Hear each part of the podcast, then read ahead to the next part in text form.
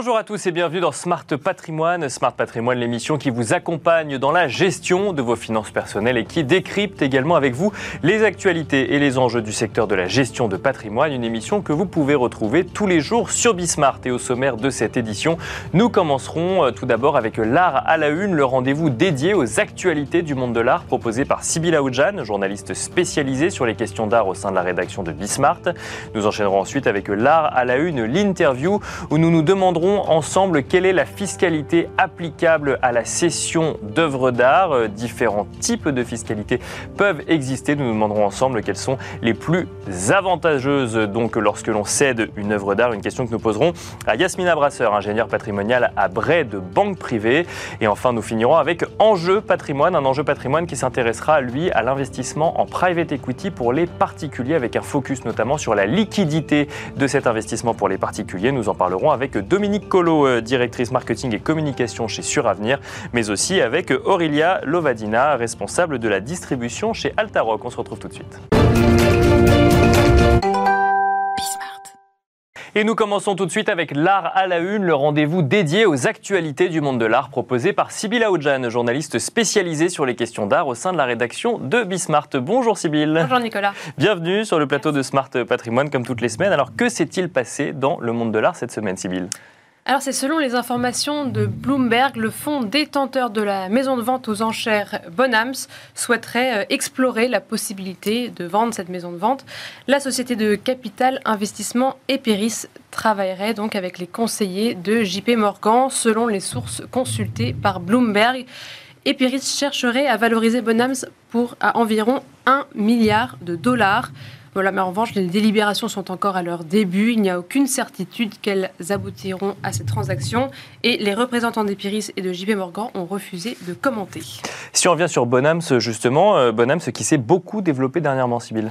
Oui, c'est une euh, maison de vente aux enchères qui a été fondée donc à, Londres en 1793. Bonham, c'est l'une des plus euh, des maisons de vente aux enchères les plus anciennes et l'année 2022 a été assez exceptionnelle, atteignant les plus hauts résultats de son histoire avec 1 milliard de dollars de résultats de vente. C'est un bond de 27% par rapport à 2021 et cette croissance s'explique aussi par un grand nombre d'acquisitions en 2022.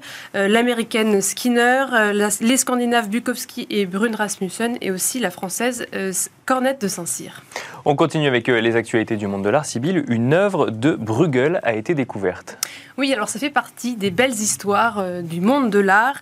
Le tableau L'avocat du village de Peter Bruegel le Jeune n'avait pas été vu du public depuis une centaine d'années. La toile était donc inconnue du marché de l'art. Elle a été retrouvée lors d'un inventaire réalisé par le commissaire-priseur Malo de Lussac qui travaille pour Daguerre dans le Val de Loire. Il a retrouvé l'œuvre auprès de particuliers français en octobre dernier et depuis elle a été expertisée d'abord par le cabinet turquin mais aussi par le spécialiste de Bruegel, Klaus Hertz. Le tableau est surprenant par sa taille, parce qu'il mesure 1m12 sur 1m84. C'est à peu près le double de tous les tableaux réalisés euh, par Bruegel sur ce thème. Euh, et ces tableaux-là, qui sont alors plus petits, ont déjà rejoint les collections du Louvre, du Musée des Beaux-Arts euh, de Bruges et les musées royaux des Beaux-Arts de Belgique à Bruxelles. Et le commissaire, de, le commissaire priseur ne cache pas aussi son émotion d'avoir retrouvé un, un, tableau, une toile de près de 5 siècles en très bon état. Et donc pour son premier passage sur le marché, elle est estimée à 600 000 ou 800 000 euros et la vente est prévue le 28 mars prochain à Drouot avec une possibilité de voir l'œuvre déjà dès le 11 mars. Et une œuvre donc qui a été découverte, c'est-à-dire qu'on n'avait aucune connaissance de son existence avant de la découvrir. Exactement. Et on finit avec les actualités euh, du monde de l'art, toujours avec vous, Sybille. Une vente Tintin s'ouvre chez Arcurial. Voilà, c'est Arcurial qui dévoile pour la première fois aux enchères une œuvre exceptionnelle, un dessin original réalisé par Hergé en 1942 pour la nouvelle couverture de Tintin en Amérique. Elle est ensuite reprise quatre ans plus tard, en 1946, pour la première édition en couleur de l'album. Tintin en Amérique est le troisième album des aventures de Tintin qui a été réalisé et c'est l'un des albums les plus vendus de la série. Ce dessin à l'encre de Chine euh, est estimé entre 2,2 et 3,2 millions d'euros. Et encore aujourd'hui, 80 ans plus tard, ce dessin est toujours utilisé pour la vente de euh, cet album en librairie. C'est le lot numéro 12 de la vente. Il est sûrement le lot le plus prisé de cette vente dédiée à l'univers de Tintin menée par. Arthurial détient, euh, les, détient, les, détient les records du monde aux enchères des ventes d'œuvres d'Hergé. La maison a connu notamment euh, la vente d'une plus petite version en 2008 pour plus de 700 000 euros et ensuite en 2012 la vente de cette même version petite pour 1,3 million d'euros version de Tintin en Amérique, des aventures de Tintin en Amérique. Merci beaucoup, euh, Sybille, euh, donc pour ces actualités du monde de l'art. Et nous avons le plaisir de recevoir ensemble sur le plateau de Smart Patrimoine Yasmina Brasseur. Bonjour, Yasmina Brasseur. Bonjour, Nicolas. Bienvenue sur le plateau de, Smart Patrimoine. Vous êtes ingénieur patrimonial à de Banque Privée. Et nous allons euh, nous poser une question ensemble. Combien coûte la cession d'une œuvre d'art? Alors, il y a effectivement différentes manières d'appliquer la fiscalité liée à la cession d'une œuvre d'art. Mais avant de rentrer dans le détail, il y a une idée reçue souvent sur la collection d'œuvres d'art, c'est que ça pourrait être exonéré de fiscalité. C'est vrai ça Ça arrive dans certains cas? Exonéré, donc à quelques cas en effet. Euh, premier cas, c'est le montant. Donc toutes les sessions inférieures à 5 000 euros, euh, elles ne sont pas taxables. D'accord. Alors quand on dit 5 000 euros, c'est par œuvre. Donc, il faut faire attention. S'il y a des lots, en revanche, on va prendre le lot euh, global. D'accord. Si c'est des lots d'œuvres de, indissociables, par exemple euh, l'argenterie, euh, voilà, la, porcelaine. Là, dans ce cas, on va faire vraiment par œuvre. Et sinon, c'est 5 000 euros. En dessous de, de ce montant, vous n'êtes pas taxé. Deuxième exonération, si vous le vendez à un musée, à une maison d'archives ou à une collectivité territoriale, vous n'êtes pas taxé. Et troisième exonération, bah, c'est les non-résidents. D'accord. Euh, seuls les résidents fiscaux français sont euh, imposés à notre euh, chère et tendre fiscalité française. Les non-résidents, eux, y échappent. Oui, parce que du coup, dans le champ d'application de ces, ventes dont, on va parler, là, c'est vraiment vendeur, un particulier français en gré à gré oui, ou même les œuvres étrangères, hein, si vous avez des, enfin, pas que des œuvres que vous avez euh, françaises. Ce qui compte, c'est que si le contribuable est bien un contribuable euh, résident fiscal français, oui, il est imposable. D'accord. Et alors, du coup, là, pour les, la, majeure partie des cas, est-ce qu'il y a un cas qui, euh, qui serait principal, un cas principal? En taxation? Alors, la taxation. Qu'est-ce qui se passe quand on vend une œuvre d'art? Combien ça nous coûte? C'est ça la question. Combien ça coûte Donc, la taxation, elle est automatiquement forfaitaire, donc c'est les fameux 6% qu'on applique sur le prix de cession auquel on ajoute les 0,5%. Donc ça, c'est un peu la taxation euh, d'office. Il y a une possibilité d'avoir une option. Alors 6% et 0,5%, pourquoi c'est pourquoi c'est dissocié alors? Alors on a le taux euh, de la taxation euh, forfaitaire qui est de 6%. 0,5% c'est la CRDS. D'accord. Y échapper, donc le tout fait 6,5. Ça c'est sur les œuvres d'art, les bijoux, les tableaux. Et c'est sur le prix de vente, pardon. Là c'est sur le prix de cession. Quelle que soit la plus-value qui soit. soit la plus-value, on prend le prix de cession, on applique les 6% plus les 0,5. 0,5 de CRDS. Pour les métaux précieux, c'est un petit peu plus, c'est 11%, et on retrouve encore les 0,5%. Donc ça, c'est euh, la taxation, on va dire, euh, automatique.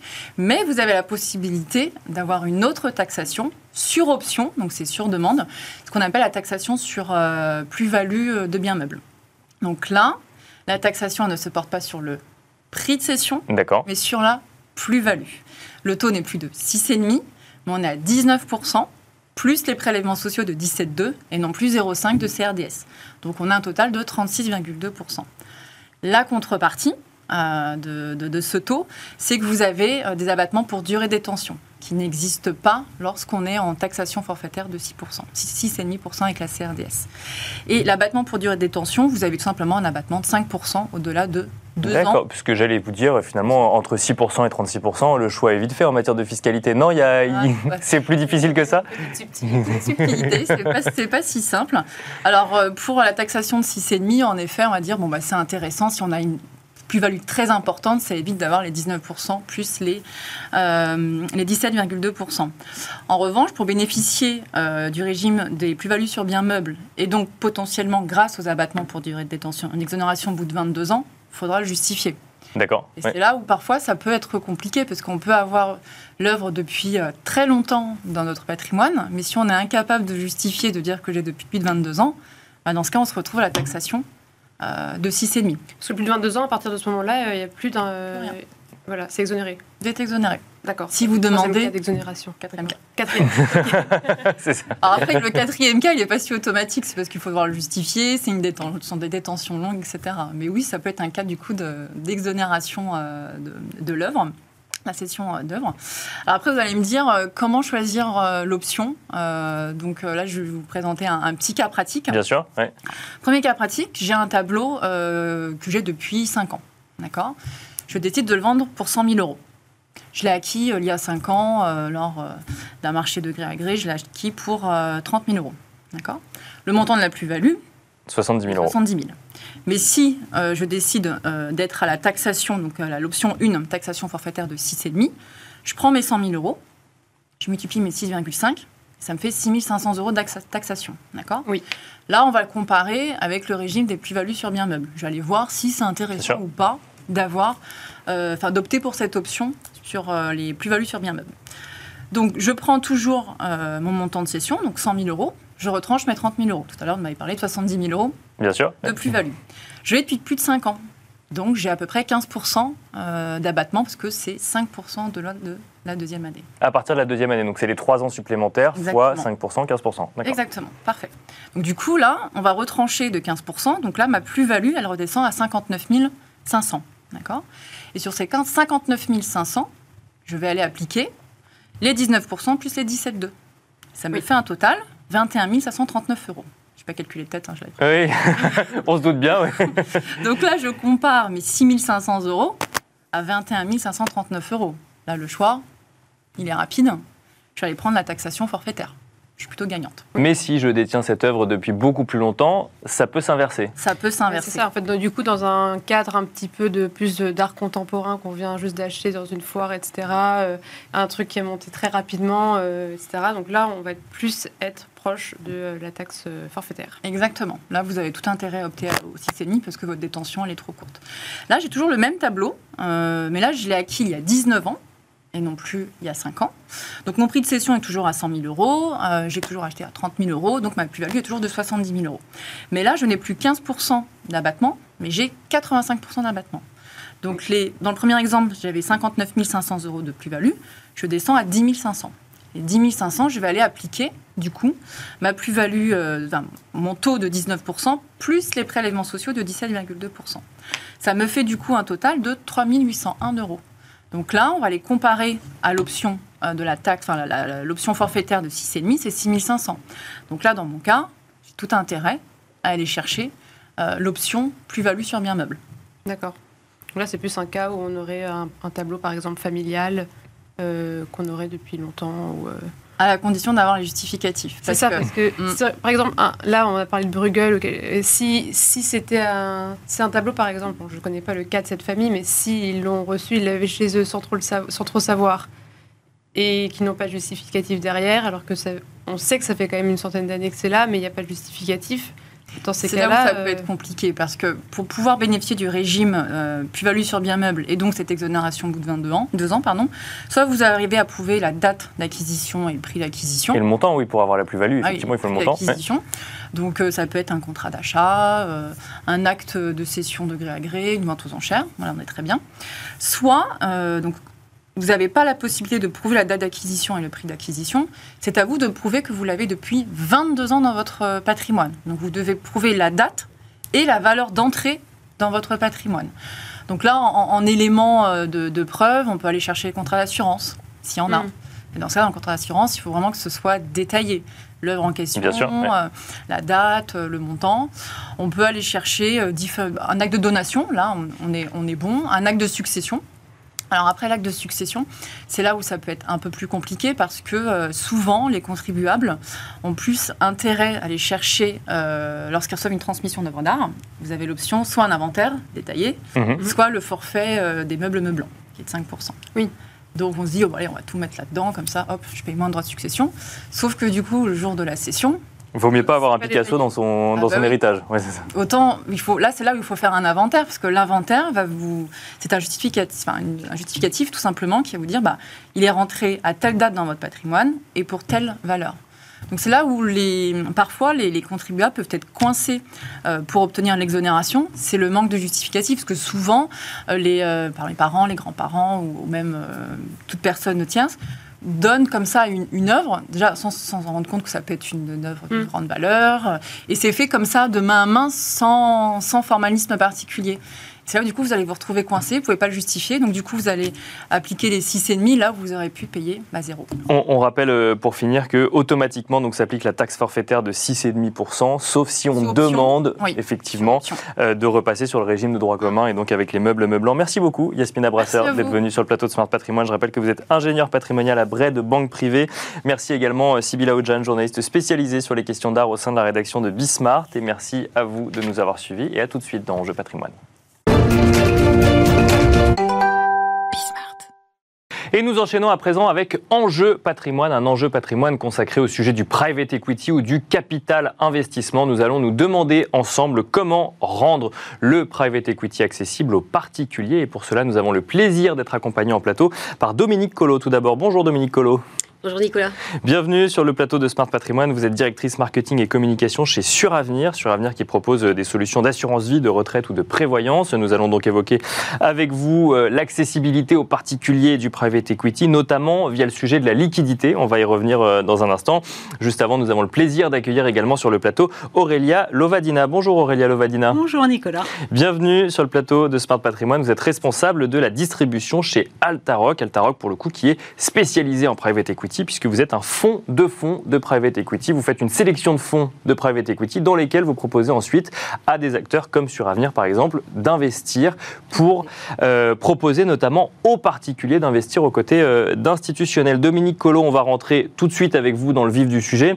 L'investissement dans le private equity n'est pas nouveau, il existe depuis longtemps, il était réservé aux investisseurs institutionnels, notamment euh, en lien avec les tickets d'entrée pour y accéder, mais aussi en raison d'un autre sujet, ou en tout cas euh, un autre sujet qui doit être pris en compte euh, du, au niveau des particuliers, c'est que ce sont des placements longs et des placements particulièrement illiquides. Mhm. Depuis la loi Pacte, on peut mettre du private equity dans des contrats d'assurance vie ou euh, PER, mais se pose la question de la liquidité de ces placements. alors comment fait-on pour rendre un placement par nature illiquide liquide pour les particuliers Alors, en fait, c'est toute la question d'investir dans, ces, dans ce type de fonds, c'est de, savoir comment euh, on peut entrer et y en sortir facilement. D'accord. Et donc, euh, et donc tout l'enjeu porte en effet sur la liquidité. Et dans notre cas, la liquidité, quand euh, ce fonds est investi par un assureur, c'est l'assureur qui porte, enfin qui décide en tout cas, dans notre cas c'est le cas, de porter la liquidité. Alors ça veut dire quoi concrètement? Ça veut dire que le client, quand il va investir dans ce fonds qui sera sous forme d'unité de compte, Bien sûr. au sein de son contrat d'assurance vie, il pourra y entrer et y sortir comme dans n'importe quelle unité de compte. D'accord. Et ça veut dire qu'il sortira réellement de l'investissement ou simplement sur Avenir fera euh, euh, enfin, office d'intermédiaire finalement et restera investi mais remboursera le, particulier? Alors le client est complètement remboursé. D'accord. Euh, il peut complètement sortir et se désinvestir de, cette, de cet investissement-là comme sur n'importe quel autre unique compte. En fait, c'est l'assureur qui est finalement l'investisseur institutionnel sur, sur ce type de fonds avec euh, l'addition finalement des investissements particuliers euh, et avec des tickets d'entrée un petit peu plus réduits que si jamais on avait été sur, euh, sur un investissement institutionnel Alors c'est un des intérêts en effet, c'est que pourquoi ces fonds ils commencent à arriver en assurance vie? Parce que justement en portant la liquidité, en, ayant la liquidité qui est portée par l'assureur, ça nous permet de, de, mettre à disposition des unités de compte qui sont accessibles beaucoup plus facilement. En tout cas, on n'a pas le même ticket d'entrée que pour institutionnel. L'institutionnel, dans ce cas-là, c'est l'assureur. Aurélia Lovadina, donc je, le disais, hein, le, métier d'Altaroc, c'est euh, de sélectionner des fonds de private equity pour ensuite proposer donc à des investisseurs euh, particuliers d'y investir, notamment euh, via leur, leur assureur. Le sujet de la liquidité, c'est un sujet, un, des principaux blocages que vous aviez identifié justement pour un particulier pour aller dans, dans ce type de fonds? J'avoue qu'on peut dire que l'illiquidité est en effet un frein et c'était sans doute le dernier frein que les clients euh, privés s'intéressent à la classe d'actifs. Donc très clairement, grâce à notre collaboration avec Suravenir, on apporte au marché une innovation majeure euh, pour l'épargne des Français. Et c'est clé aujourd'hui dans l'assurance vie française. Les euh, épargnants ont accès à des fonds qui étaient inaccessibles hier, les meilleurs fonds mondiaux de private equity qui nécessitent normalement des tickets d'entrée de plusieurs dizaines de millions d'euros. Donc c'est vraiment une innovation majeure qu'on apporte au marché. Quel intérêt pour un investisseur particulier de s'intéresser au private equity, au capital investissement? Alors, d'abord, je dirais euh, la, la, performance. Historiquement, la classe d'actifs du private equity est vraiment la classe d'actifs la plus performante. Si on prend 20 ans de recul par rapport au marché actions cotées dividendes réinvestis, le private equity en moyenne fait 5 à 7% de plus que les marchés actions cotées dividendes réinvestis. Donc clairement, sur longue période, c'est significatif. Après, on l'a dit, vous n'avez pas une valorisation quotidienne sur cette classe d'actifs, donc vous avez beaucoup moins de volatilité.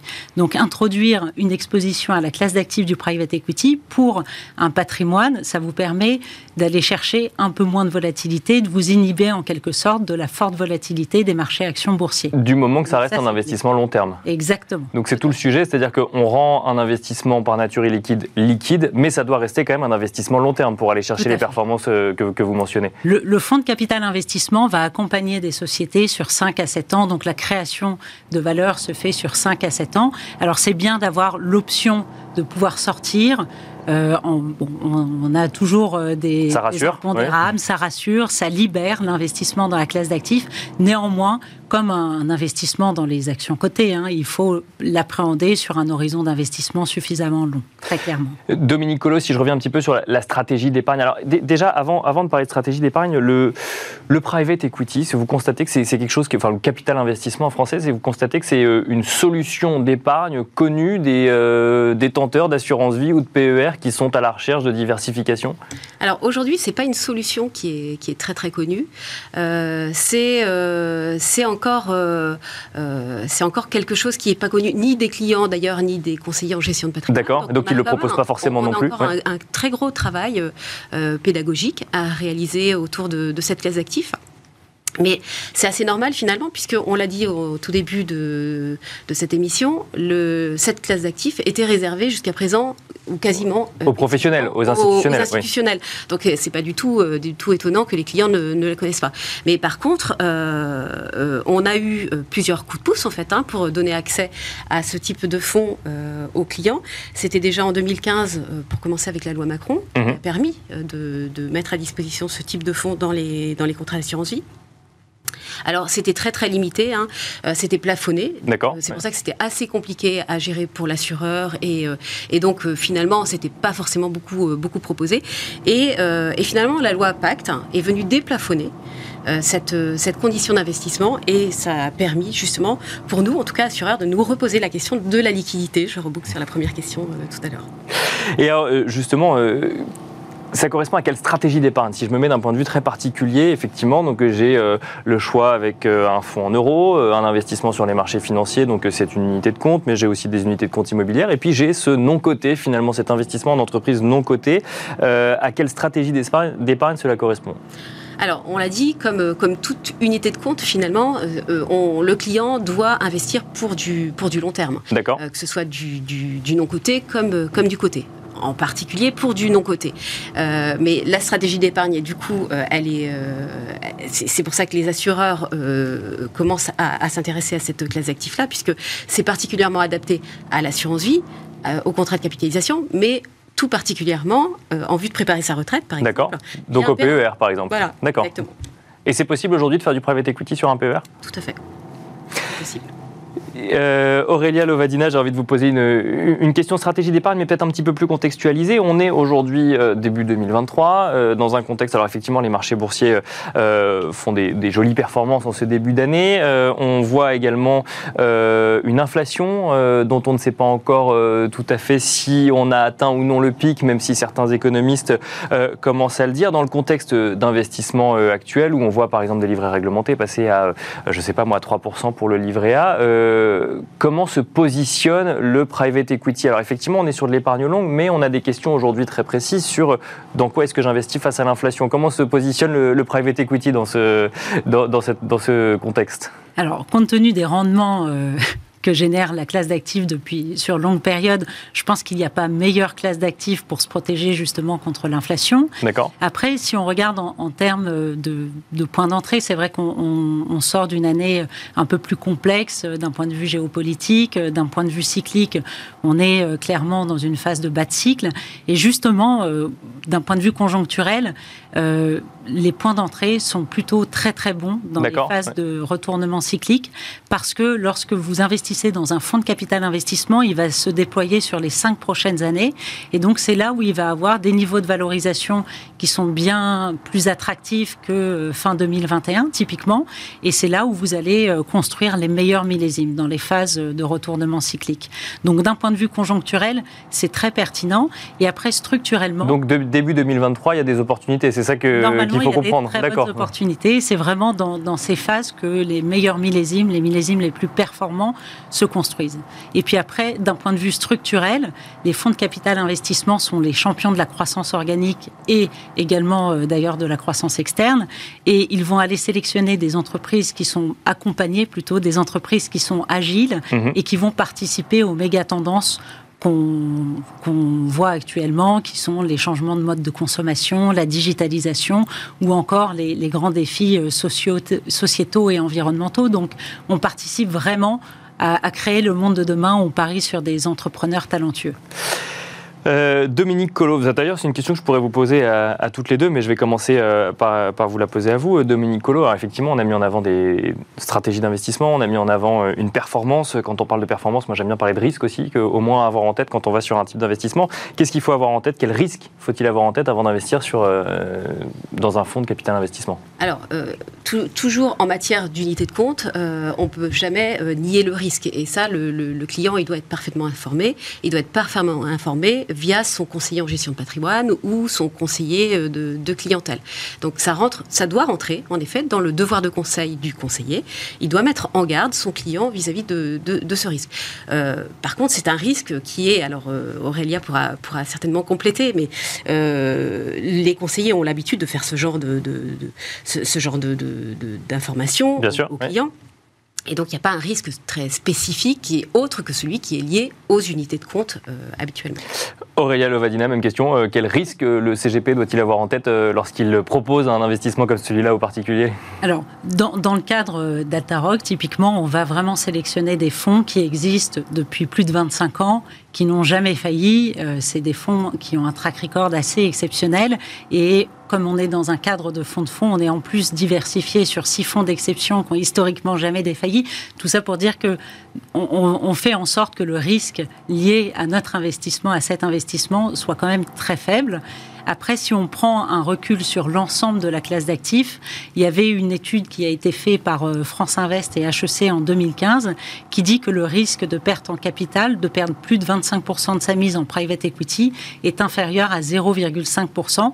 Donc, tout ça est lié au fait que vous confiez votre argent à un fonds de capital investissement qui est un spécialiste et qui va euh, gérer le timing d'investissement dans les sociétés et le timing de sortie. Donc ça évite quand même euh, de, vouloir acheter au plus haut et vendre au plus bas, ce qu'on risque de faire aussi euh, dans les marchés actions cotées. Donc le risque, c'est ou la valorisation de l'entreprise ou euh, une faillite de l'entreprise, par exemple. Ça, ça peut toujours arriver.